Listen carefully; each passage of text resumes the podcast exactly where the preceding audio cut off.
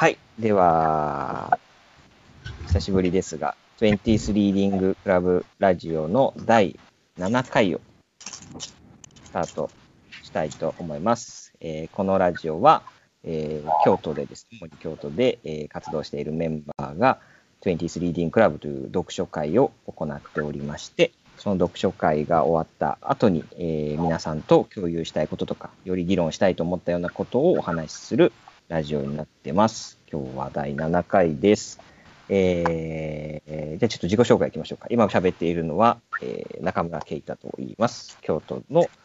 えー小山崎で小山崎コーヒーロースターズというコーヒー焙煎所をしております。では、武田さんお願いします。はい、えー、と京都の東山区でエキスポという設計事務所を共同経営しております、えー武田です。よろしくお願いします。では松井さんどうぞ。同じく京都市左京区で、えー写真やフォトラボ日々をやっております。松井孝之と言います。よろしくお願いします。はい、下本さんお願いします。えっ、と、同じく京都の、えっ、と、西陣で、あの、不動産プランナーという不動産のプロデュースの仕事をしてます。岸本と申します。よろしくお願いします。お願いします。よろしくお願いします今日はこの4名でで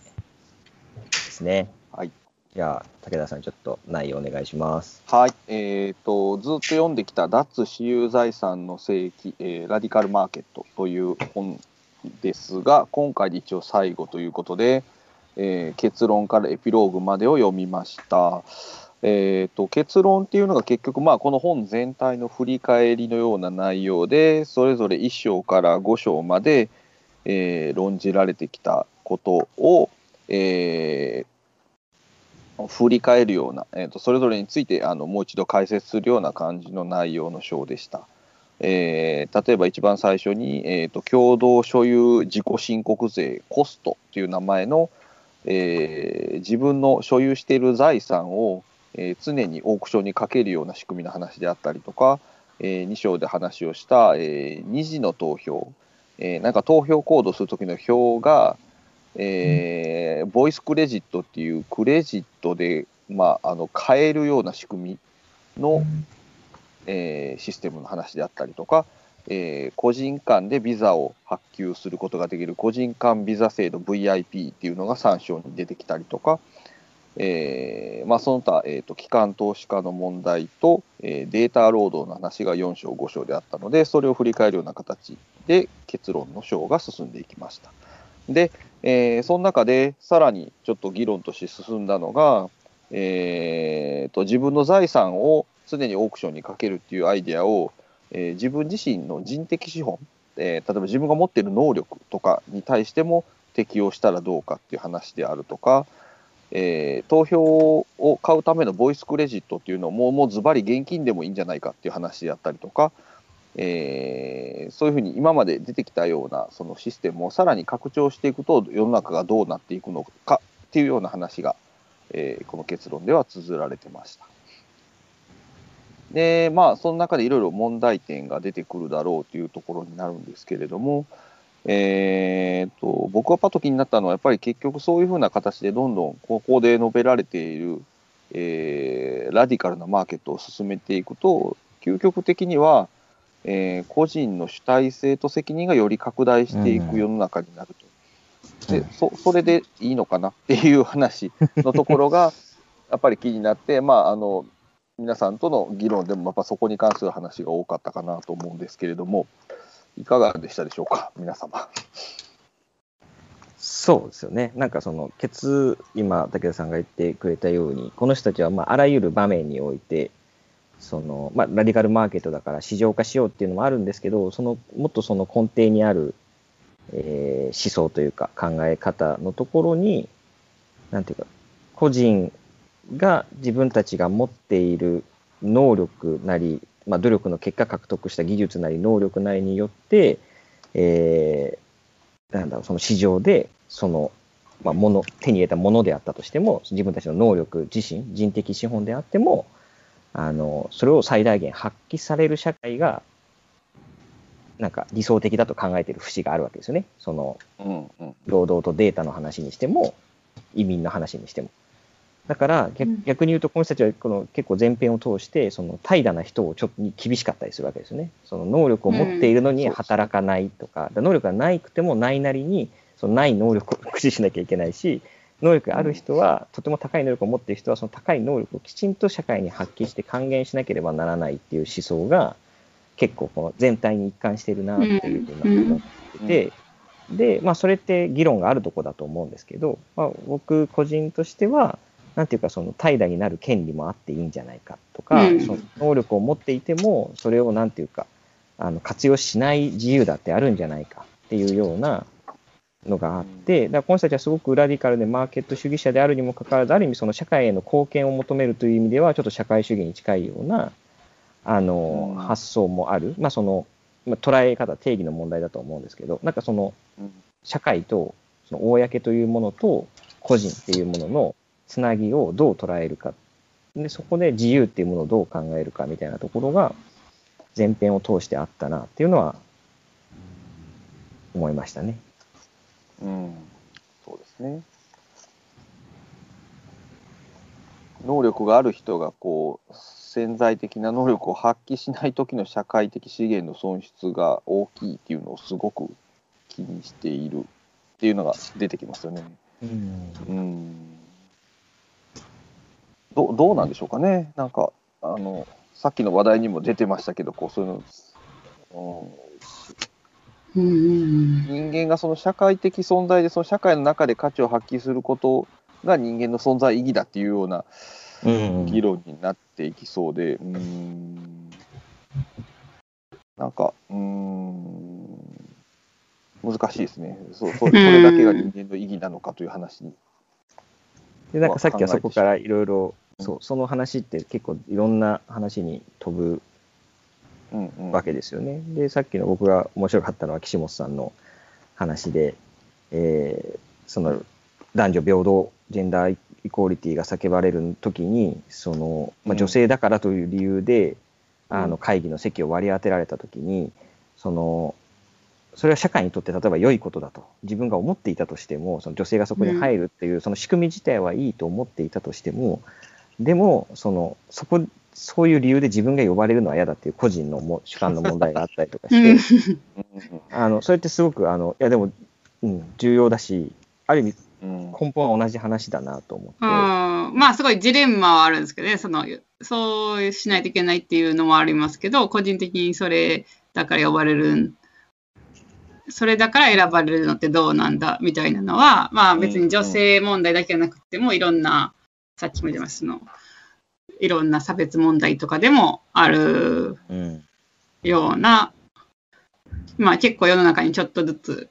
そういうことは起こっ日本でも起こってるんかなっていう気はしますけど、うん。うんうん、松井さんどうですか、そうですね、なんかこう、彼らの主張する、えっと、社会に貢献するっていう、えっと、その社会っていうのが、もうちょっとこう、クリアにしたいなっていうところはあって、ちょっとあ抽象的な気がするんですよね。だからやっぱり誰のために何のためにやるのかっていうのを、もうちょっと明確にした方がいいんじゃないかなって思うんですよね。だからこう、社会とか、公だったりとか、そういうものをどう、どういうものなのかっていうのうを、んどういうメンバーシップなのかっていうのをちゃんとした方がいいのかなと思いますし、なんかこう、ジェンダーの話とかでいくのであれば、なんか、要は、えっとまあ、この会議だったりとか、ここで発揮する能力っていうのが、具体具体的に言うと、まあえっと、子供のためになってるのかとか、次世代のためになってるのかとか、なんかもうちょっとこうクリアな方がいいのかな。うんその公って言った時に将来世代まで入るのかとかそういう地球環境は入るのかとか、うんまあ、そそういうことですよね。うん。はいうんだからもしかしたらその将来世代のことを考えたら木本さんは女性だだからという理由で呼ばれても出た方がいいとかと思うかもしれないけどでもそれはうん。個人の自由を侵害してるかもしれないし、うん。うん。まあでもやっぱりその行政、公的機関とかはそれをすごいふわっとい言いたいというか、あんまりこう社会とかそのうんなんていうんですかね、ああんまりこう特定したく、なんていうんですかね、そこをこうんう追求したくないんやろうなっていう感じはこう接してて、感じますね。え、どういうことですか？どういうことですか？なんなんていうんですかね、あの、だからこう、なんていうんですか、この、まあ、行そういうこう社会、行政とかが言う、その社会のためにとか、まあそういう文言っていろんなところで使われるじゃないですか、その概要とかそういう、これの会議の目的とか。はいはい。そういうのでは、やっぱりそれを、なんか、なんていうか、もうちょっと、なんていうか、結局誰のためのものなのみたいなふことになるんです、なるのを、こう、ふわっとさしとく方が良いというか、良しとされてるというか、あ。なるほど。ど なんでなんですか？やっぱ難しいからなんですかね？はっきりと決めることが実際もね、すごく難しいじゃないですか。公ってなんだみたいな哲学的な議論になるし。うん、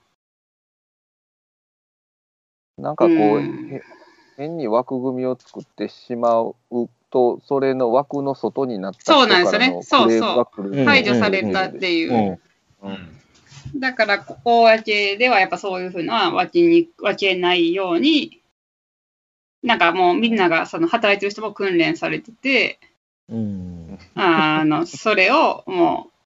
うし絞らないようことにしてるっていう感じなのかなって思うんですけど、まあ。逆にやっぱ民間で働い仕事してたりすると、やっぱ公共空間とか、なんかその何か建物を作るときに、そのふふわっとしてたら結局誰も使わないみたいなことになるから、もっと絞,、はい絞るっていう必要、まあ、もっと本当にさっき言ったその誰のための何のためのものなのかっていうのは追求するっていうあれなんですけど、はい。なんかちょっとそれは、なんか立場によって、なんかまあ違うもおかしい話なんですけど、違ってるっていう実態がありますね。確かその公共のためって言ってたら、まあ、例えばその家族連れをイメージして公共の空間を作ったときに、じゃあそれは家族連れじゃないお一人様を排除あの排除するのかみたいなことになりかねないってことですよね。そうそうです。そうですよね。でそうなると結局みんなのためにとしか言えなくて、じゃあみんなのためにいいものとかいい空間とかっていう、でも絶対ふわっとしますもんね。うんうんそしたら、ほんまは誰のためにも良くないかもしれない。うんうんうん、うん。けど、結果的にとですようね。ん。なるほど。うん面白い。そうか。なんかそうここの本の著者たちは、なんかそのさっきの主体性と責任が拡大するみたいな話で、そのなんか意識的に行動する主体みたいなのをすごく明確に意識してるじゃないですか。で、うん。その人たちが社会のために何かをみんなでやらないといけないっていう感じの議論になってて、その時の社会って、うんあのまあ、究極言うとこうせ世界ですよね、この人たちは。なんかその国家間のやり取りとかのことも話をしているので、うん究極的には人類世界が良くなるみたいな、なんかこう、うんユニバーサルな感じを想定してるんだと思うんですよね。はい。う。うんんうんだから、まあ、そふわふわっとするというか、あのー個別の歴史とか文化とかは、なんか、よそに置かれてしまう感じにはなっちゃうんですよね、どうしても。そうなんですよね。だから個人の能力を発揮して社会になんか役に立つみたいなことにを重視する。で、その時にやっぱりその役に立つの重視が、その経済的価値で基本的に彼らは考えている節が多いので、ね。うんそこに例えばその文化であるとか、うん環境破壊であるとか、将来の地球の持続可能性とか、だからそういう視点っていうのが多分あんまり出てこないのは、あのおそらくそういう理由からなんだろうなと思って、その個人の生み出す経済的価値というものに特化して、それが最もよく発揮される仕組みを一生懸命考えているから、そういうところが抜け落ちるんでしょうね、きっと。うん。まあ、この、ここで行われている議論の外側に、そういう文化的な背景とか、うんなんか歴史的な蓄積とかがあるだろうけれども、なんかまあうん、少なくとも、その、おお金とかの面に関しては、この仕組みでカバーしようよってことなのかなと、うん。あの全員的に解釈するとそうなるんですけれど。現実的にはその、えー、とここの仕組みみたいなのが全部実現しちゃうとその経済的な価値だけで、まあね、それを尺度に物事が図られてしまうことになるから、なんかねそこと他の価値を分けては本当は考えられないと思うんですけれども。そうなんですよね。そこがすごく違和感のあるうん。ところですね。まあ、うん議論するために抽象的にしているからということなのかもしれないですけどね、うん他のことは写真写真することで、まあ、この議論がクリアになっているので、うんうん、うんこのまんまでは当てはまらないでしょうね。うんそうですね。やっぱその全体を考えたときに経済的な観点が強すぎるっていう点と、あとはその個人主義の観点ですよね。その個人が社会にとって経済的価値をもたらすっていうことを社会は強要していいんですかね、仕組みとして。なんていうか、全く価値を貢献しない生き方とか、ねえさっきの議論の時も言いましたけどなんか彼らには一応なんかこの全人類がなんとか死なずに生きていくためには経済的成長を続けないと無理っていうなんか危機感みたいなものがあって、うんそれをすごくあの不平等でない形でかつ効率的に達成するための仕組みっていうのを一生懸命考えているような気がしますね。なんかこうなんかそういう仕組みをは考えつかない限り人生はあー人類は飢えて死ぬみたいなそういううん危機感があるように見えますね。うんうんまあ、実際どうなんかな？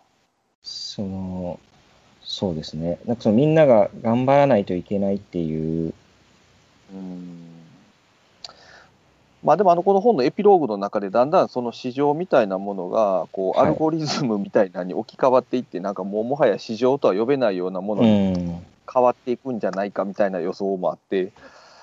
そうなってくるとまた話全然変わってくるような気もしますけどね、うんそのむしろ主体性なくてもどんどん回っていくような、うん、うん、うん、うん、う。うんん。そういう可能性も指摘してますよね。うん。ねうん、なりそうで。どうですか、皆さん。なんかその個人的にうんうんどうなんですか？なんかこう能力を発揮しなきゃいけないんですかね？どうどう思います？私はちょっと個人的には、はいはいあ気にの、なる。あの、発揮してほしいと思っちゃう。あの、そういう人に出くわすと、能力ある人が、なんかこう、平らな感じに、自分の周りでそういう人がいると、あの、まあ、なんかその能力っていうか、その適材適所っていう感じっていうか、うん。こんその人にしかできないことがあるのに、はい。その人がもう平ら、なんていうかもう、さその、なんかもう海外行って自由に行きますみたいな感じだったりすると、結構言っああの、なんていうか、これ、あなたにしかできないよみたいなのを言ってしまうタイプ。えー結構ゆゆおせゆなんかその。社会の中のな役割みたいな。はいはいはい。うん。若干著者寄りなんですけど実は。はいはい。社会の中のはい。だから、なんか、その全体、全体というか、まあ、そんな全体を見れてるわけじゃないですけど、中でその人の役割、あるのに、やってほしいとは、まず最初、あの、やるかどうかは本人の自由ですけど、や、いや、この人がこれやった方が、すごいみんなにとってもいいのに、みたいなことは、えーあの、まずは投げかけてみたい、見てしまうたい、見てしまいます。それって、その裏に、その、なんていうか、その、その方があなたも楽しいよっていう感じってあるんですか？ああ、あります、あります。ああ、やっぱその、やっぱ能力は発揮された方が本人も生き生きするっていうか、楽しい。あ、じそう、ゃだろうっていうそう思ってるから。そう。なんかあの、輝ける場所を探し、探してしまうって感じです。みはいはいいろんな人の。うん勝手に。うん勝手にとかめっちゃ。まあまあ、自分の近い人の、なんか、なんかこう、くすぶってるなっていう人とかやったら、違うとこやったら別にたま、たまそこではダメなだけで、違うとこ行ったら輝けるんじゃないかと思ったら、まあ、すごい徹底的に結構調べて、あの、提案するみたいな。ちょっとえ、それじゃあ、そのまあ、輝きたいけど輝けてない場合はまあいいとして、そのその分かってて、自分は例えばこういうとこにでこういう能力を発揮すれば、絶対自分の能力は生きるし、社会にとっても貢献するし、経済的価値も上がるって分かってるけど、俺それに興味ないからそれやんないわっていう人でも、うん本当は発揮すべきだと思うってことですか？うーん、まあ、それは難しいと、うーん、まあ、してほしいな、ぐらいは思います。うん、なるほど。まあ、最終的に選ぶのは本人の自由ですけど、うんあの、うん。で、思っあ結構実は思ってしまうところがあります。いや、いいじゃないですか。難しいですね。いや、難しいです。それが、あの、いいとはは、別にいい、すごいいいと思ってるっていうよりは、もうそうしてしまうっていうか、若干癖みたいなとこ、なんていうんですかね。気づいたら、ちょっと若干そういうとこありますね。え、お二人どうどうですか？その。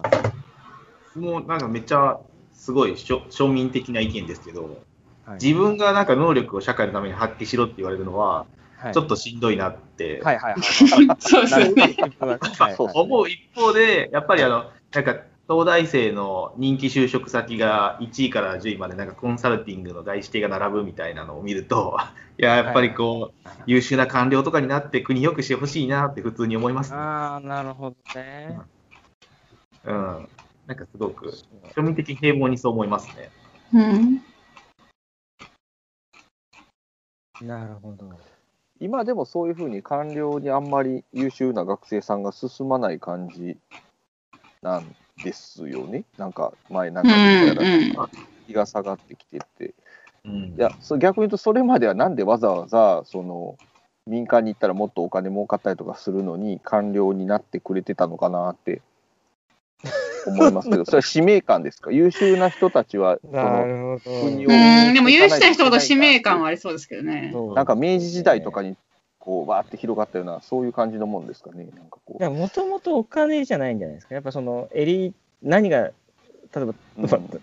こに東大生いないからあれですけど、その、東大生からすれば、一番のエ、うんその時代における一番のエリートを目指してるんじゃないですか。で、それが官僚だった時代は官僚に行ってるし、あの、商社だった時代は商社に行ってて、コンサルだった時代はコンサルに行ってるっていう、でもなんかか明治そ、そっち、そっちかもしれないです。なんか明治時代ぐらいになると、やっぱり強い規範意識みたいなのがあったんじゃないですかね。なんかこ家のために。う、そうですね、なんかよくなんかよくあるのは、えっと、要は家族間が今と全然違うんで、えっとうん。血縁関係のない人にも、えっと、学士を出してあげて、あのこの子は賢いと思ったら、はい。うんうん。で大学とか、まあえっと教育機関に行ってもらって、でそこでこう、うん。た知見をまたこう地方に持ってう帰ってくる。んうんはいはい。うんそういうこう地の循環みたいなのがあったんだろうなってかあったあったっていうのはよく聞くんで、うんうんうん。なんかこうそういうそういう意味ではなんかそういうこうなんだろうな家族間みたいなのは今ないですよね。うんうん、ないですね。よ養子とかそうですね。うん。まあ、当時は、まあ、当時はというか、かつては、その、なんですか、本当にエリートはエリートだったじゃないですか、その選ばれた人間で、その、その能力だけじゃなくて、家柄とかも含めて、自分はその庶民とは違うんだってことを、自分も思っていたし、周りも思っていたから、そういう恵まれた立場の人間は、あの、なんか社会のために貢献しなければならないし、その周りに支えが支えられているということが、なんかこう立場的にも、その生活的にもはっきり分かってたけど、うん今の東大生って別にその、そんなにはっきりしてる、まあ、親が金持ちの傾向があるとかはもちろんあるにしても、うんなんていうか、その能力で自分はその勉強したから賢くなっている。で、それは別に他の人でもなれたけど、自分はそれをやっただけだから、その能力をどう使おうが勝手だっていう、なんかその人々のためにっていう意識が減っている。で、まあ本当はそれは、その自分の能力だけではないし、恵まれた環境であるっていうことを、まあ最近になってさらに指摘し返されているところはあるのかもしれないですけど、うんそうか、そう考えたらいいな。いや、僕は基本的には、その岸本さんとはほぼ逆の立場で、能力なんて使おうが使わないが個人の自由じゃないかと思ってる派なんですよ。うんだし、そのどんなに能力があっても怠惰に過ごしたっていいし、なんかそのそう思ってるんですけど、でもそう、でも今自分でいろいろ言ってて、でもまあ確かにそのある人間の一人の能力というのは、決してその人のだけのものではないと言われたら、うん、確かにそうだなと思って、それはもう親のなり、社会環境なり、そもそも生まれた国とか、その全てによって、その人の今の状況っていうのは生まれているにもかかわらず、それを自分が全てどう使うかを決められるっていうのも、まあ、確かに言われてみれば、ちょっとわがままというか、もうちょっとその公に対する意識っていうのはうん持つべきだなっていう気も聞いてて思います。うん そうですね。難しい。でもその能力が最も効率的に社会に還元されるべきだっていう彼らのしこの本の主張は、なんかちょっと言い過ぎな気もするんですよ。うん。なんかもうちょっと遊びがあってもいいというか、そうですね。なんかいや、その今の議論で言うと、その個人の持ってる能力はその人個人がその手に入れたものではなくて、社会的ななんか状況の結果だっていう考え方だったとして、だそれとそ、そこによって発生する責任と個人の自由をまあ天秤にかけるじゃないですか。うでん。その時にそのどっちかっていうわけじゃなくて例えばその社会的責任を果たすためにその人は、えー例えば50歳まではもう完全にこう世の中のために働けばそこからあとは自由にしてもらえるとかなんかそのなどどっかにラインが出てくる話にならないのかなと思っちゃってそれはそれでまた変な感じもするんですけどその、責任を果たすっていうのは、えー、とどこまでやったら責任を果たしたことになるんですかっていう話になってしまいそうですね。うんうん。うん。うん。うん。うん。うん。うんうんうん。まあでもそれが他人が決めることっていうのはおかしい気はしますね。うん。うんどこまでやったらその人の責任を果たしたことになるんでしょうね。うん。そうか。そうだよな。でもなんかその、能力っていうか、その、それもせい、こう、年を追うことにいろんなできることも変わっていくじゃないですか。うんうんいやその年いった時は年いった時でその人ができる、その人にしかできないこととか、また変わってうんうんたりもするわけで、まあ、逆に言うとじゃあその人なりにずっとできることをやり続けることがその社会のありようだって感じですかね。なんかできなくなったらまあそこで終わりだけどお終わりっていうかねそこでその人の責任は終わりなのかもしれないけどその人の能力が何かしらの形で活用されるんであれば、まあ、それを続けた方がいいんじゃないっていう。うん、私は自分はそう思って生きてます。はい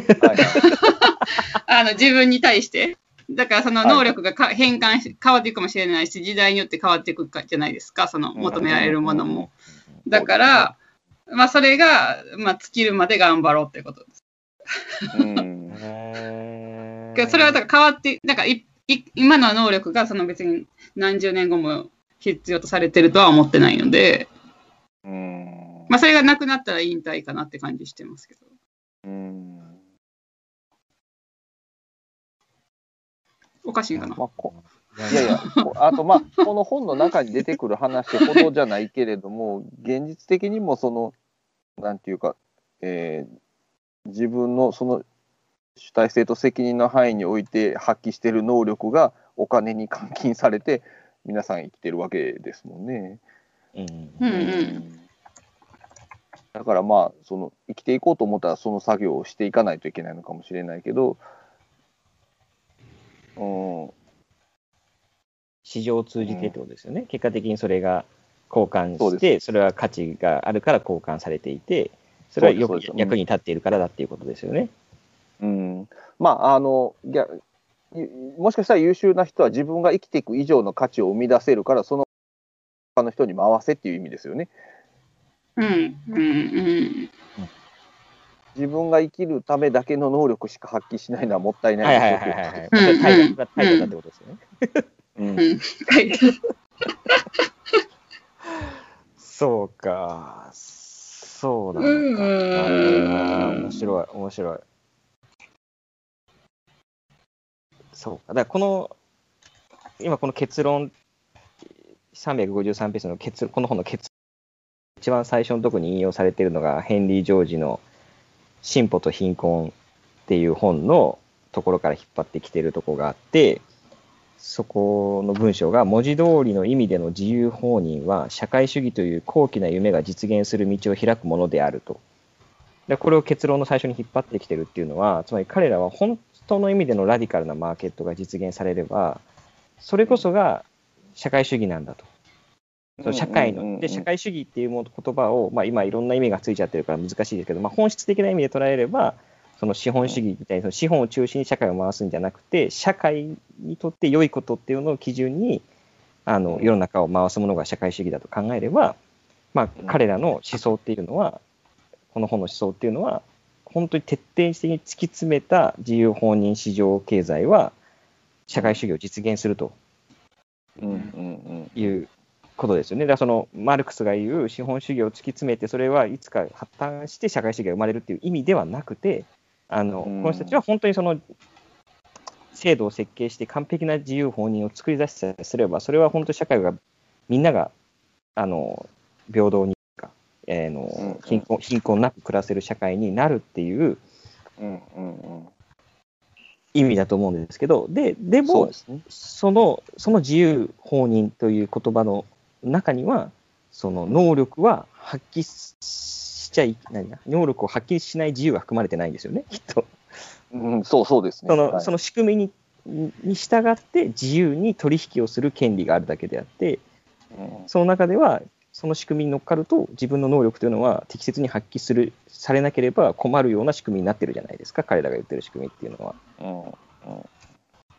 だからそうそこが なんかそのなって思う僕は。そうそうそうそう、なんか。そうですね。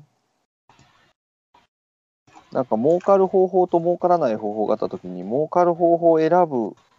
のが、その何も障害がなかった時の自然な行動だっていう前提がある感じがしますね。まあまあ、あのその市場主義ってそういうものをそもそも前提にしてるんだとは思うんですけど、みんながその儲かる方向に動くっていう前提が入っってますよね、市場主義にはね、きっと。うん、でもその、まあ、ちょっと話戻っちゃうかもしれないですけど、だからその社会のために能力を発揮するっていう感あちょっとそろそろまとめに入んなきゃいけないです えっと。社会のために能力を発揮しなければならないという、そもそも前提にある考え方が、どれぐらい社会で支配的になるかっていうのが、彼らの仕組みを受け入れるかどうかの重要な要素だと思うんですけど、うん、そうなった時に、その今回のその読書会のところで話になった今の流行ってる漫画の「鬼滅の刃」とか あの何でしたっけもう一個「進撃の巨人」とかちょっと僕は読んでないんですけどその話を聞くと、うん、あのどちらかというとそういう考え方が見て取れるっていう話があったんですよね今日の本編のところであって、うん、つまりその、えー、自分のやりたいようにやる。僕、今こ、来年40ですけど、の時代が子供の頃に読んでいた漫画、ドラゴンボールとかは、どちらかというと、個人主義的な漫画だったわけですよね。うん、そのなんか自分たちが楽しいことをやる。僕は自分が強くなりたいから強くなる。でその結果としてたまたま世界を救ってしまうっていう話が多かったし、なんかハリウッドもどちらかとそういう感じが多かったような気がするんですけど、でも今の漫画どちらかというと、そのみんなのためにとか、その世界を救うためにそもそもその主人公が行動する。だからその組織というものとかみんなでっていうものをのために力を使う。で。弱いもののために自分の能力を発揮しなければならないとか、そういうのがもしですよ、うちの僕は読んでないんであんまり偉そうには言えないですけど、もしそういう感じの考え方が今の現代のアニメでとか、まあ、いろんなフィクションの世界であのよく描かれるのであればその彼らの今のこの本で言っている考え方と結構一致していてもしかすると今の社世界的なあの時代の流れなのかもしれないですね。その個人主義の時代が終わってあのだからといってかつての共産主義社会主義のような世界に行くのではなくてただみんなが能力を持った能力は自由に伸ばしていいけどだけどその天格とした能力は社会のために使わなければならない的な空気感がもしかしたら世界には今あって、うん、日本にもあって僕はそれがなんとなく嫌なのかもしれない、うん、どうなんでしょうね。その漠然とした社会みたいなのがやっぱりイメイメージしにくいというかねそれのためにっていうのが難しいような気はちょっとしますけれどもね。なんかさっきの議論の中でもちょっと出てたコミュニティ主義みたいなもんだともうちょっとその枠がちっちゃくて自分たちの周りのコミュニティのために自分が能力を発揮してそれによって自分がそのコミュニティの中で認められるみたいな、うん、あのこともあるなと思って、てか、なんかそれが受け入れられているっていうのもあるだろうなと思って、うん。さっきの漫画の話も、まあ、なんか社会っていうよりは、もうちょっとその自分が所属しているグループとか、その組織の中で自分が認められるかどうか、自分の能力を発揮することで認められるかどうかっていう話が多かったような気がしますね。うん。でもやっぱ世の中なんかソーシャルビジネスとかやっぱ5年前とかはいはいはいはい。10年前より今のがよく聞くようになったし、すごいやっぱそのそういうことがこう評価もされてるなっていう感覚があるので、やっぱりその世の中のな大きな流れとして、やっぱその漫画でも、この本でも、ラディカルマーケットの本でも、やっぱりそうってことは、まあ大きい流れが、ケイラさんが言ったみたいなことはあるのかなとは思いますね。確かにそのソーシャルビジネスとか地方創生ビジネスうん。とかっていう、まあ、その地方創生事業とかっていう話の時にも、まあ、そのなんとなく語られ方として、今まではそのビジネスの世界で、まあ、資本主義的な価値観の世界のビジネスの方で、あの能力を発揮していた人たちが今はその地方の活性化のために能力を使う、うんうん、そうでその方が世の中のとっていいことであるソーシャルグッドであるっていう転換なわけですよね。うん、そうですね、だからそのマネーの虎的な世界観みたいな。だからこうすごいやっぱりだからそれがやっぱドラゴンボールとかとちょっと似てるっていうか個人個人自分のために私利私欲っていうか、自分のために、こう、なんていうか、大きか会社とか大きくしていくっていうことが、すごいこう、良いと語られた時代から、こう、変わってきてるなっていう感覚はうん。ありますうね。ん。そっか、なるほどな。だから僕はそれ自体はいい、その変化、そのうん。自分うんうん。のこうすれば、あの結果的に世の中も良くなるって当時は言われていたのが、今はそうじゃなくて、じちゃんともともと自分よ、世の中にとって良いことを最初から思考しなければならないっていう、そのソーシャルグッド的な考え方はいいなって、そのそんなに深く考えてないですけど、どちらかというと共感を寄せてたんですけど、でもやっぱその裏には、その獲得した能力、学歴でも、なんかスキルでも、そういうものは、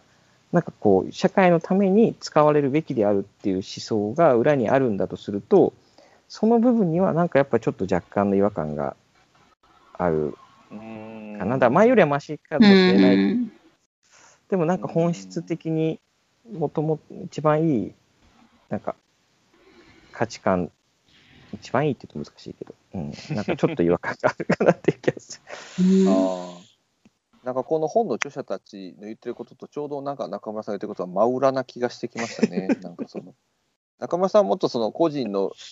なんか個人主義であるとか個人の自由みたいなものがすごくベースにあってその発露としてなんか社会に対して貢献することがあるかもしれないしないかもしれないみたいな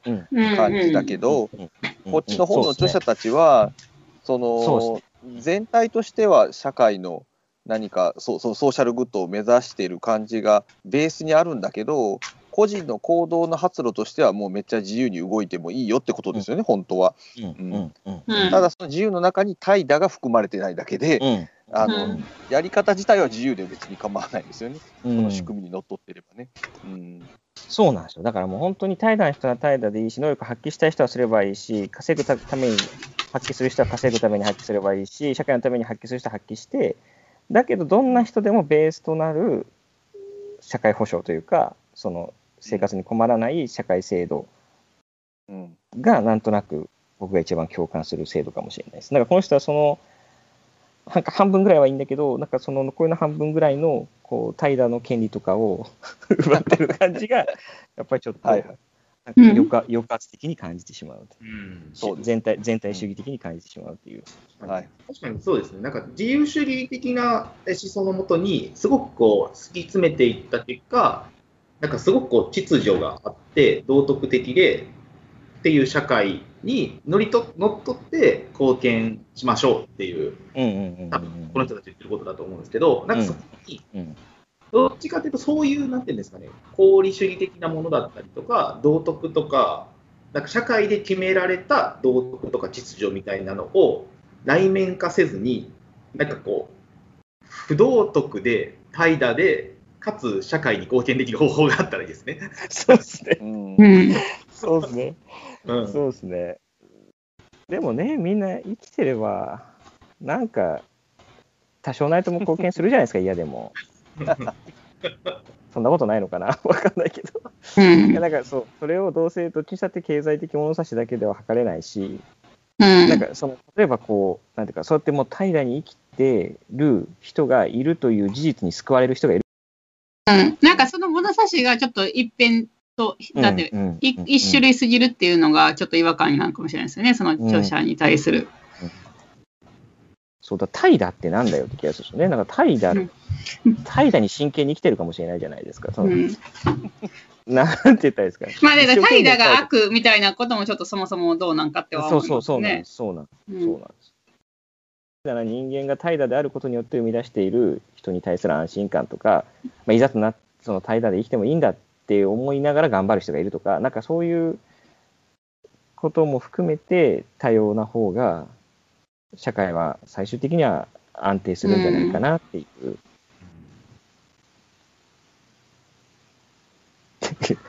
うん。どうなんだろう。そうですね。そうなうんそうでもこの怠惰問題よく結構ね思うんですよね。その働かざる者食うべからずは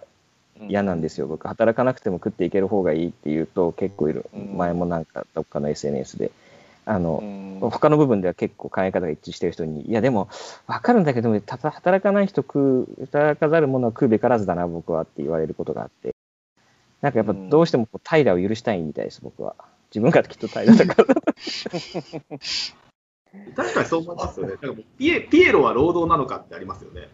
ああ労働でしょう。うん。労働なんですかね、やっぱり。意識の問題もありますよね。うん、どうどういうつもりでやってるのかみたいな。う広告んなピエロもいれば、全く広告的じゃないピエロもなんかいる気がする。うんうん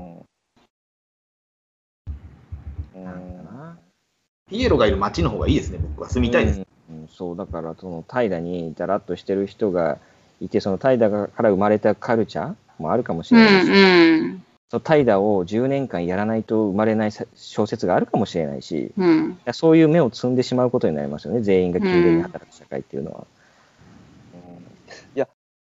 話は、だから怠惰であることが最終的に利益を生むかもしれないって話にしちゃダメで、多分怠惰で利益を全く生まない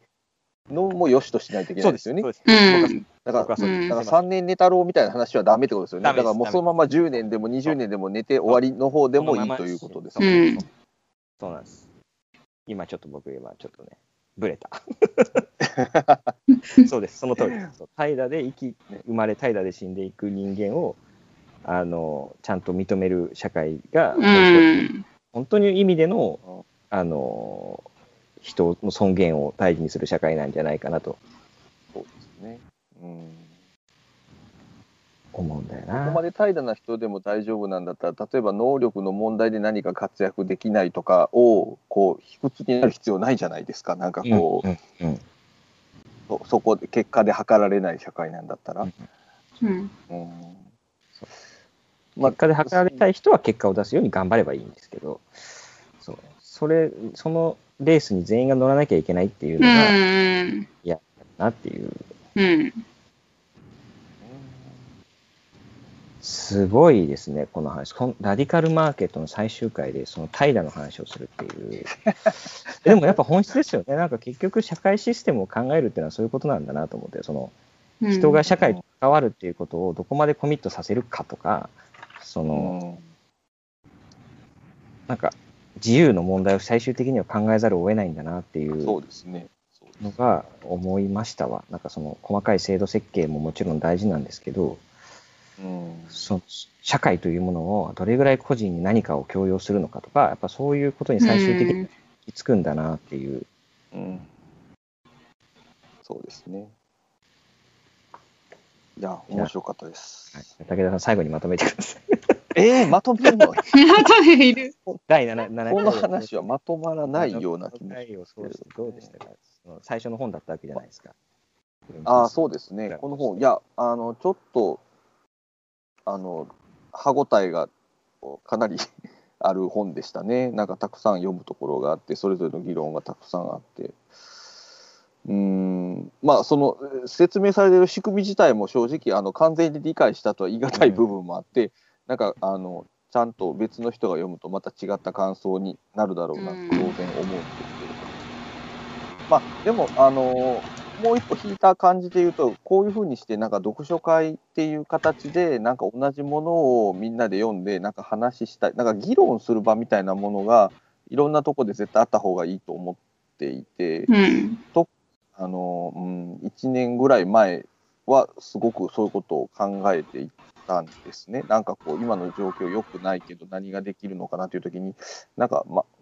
まっとうに話をする場みたいなのが、どんな形であれ、いろんなとこで起こった方がいいと思ってうん始めたいなと思ったので、まあ、あの、お題は今回こういう本でしたけど、こうやってなんか何度も、まあ、今回7回目？配信が7回目なんですよね。はい、配信の中でこうやってあの話を続けることができて、本当良かったなと思ってます。あの今後もぜひ、なんか次の話題で、なんかちゃんと話をしたいと思っています。はい。ありがとうございました。えどうですか、他の皆さんもなんかこう、ここで言っとかないとっていうことがあれば、ぜひ。どうですか、皆さ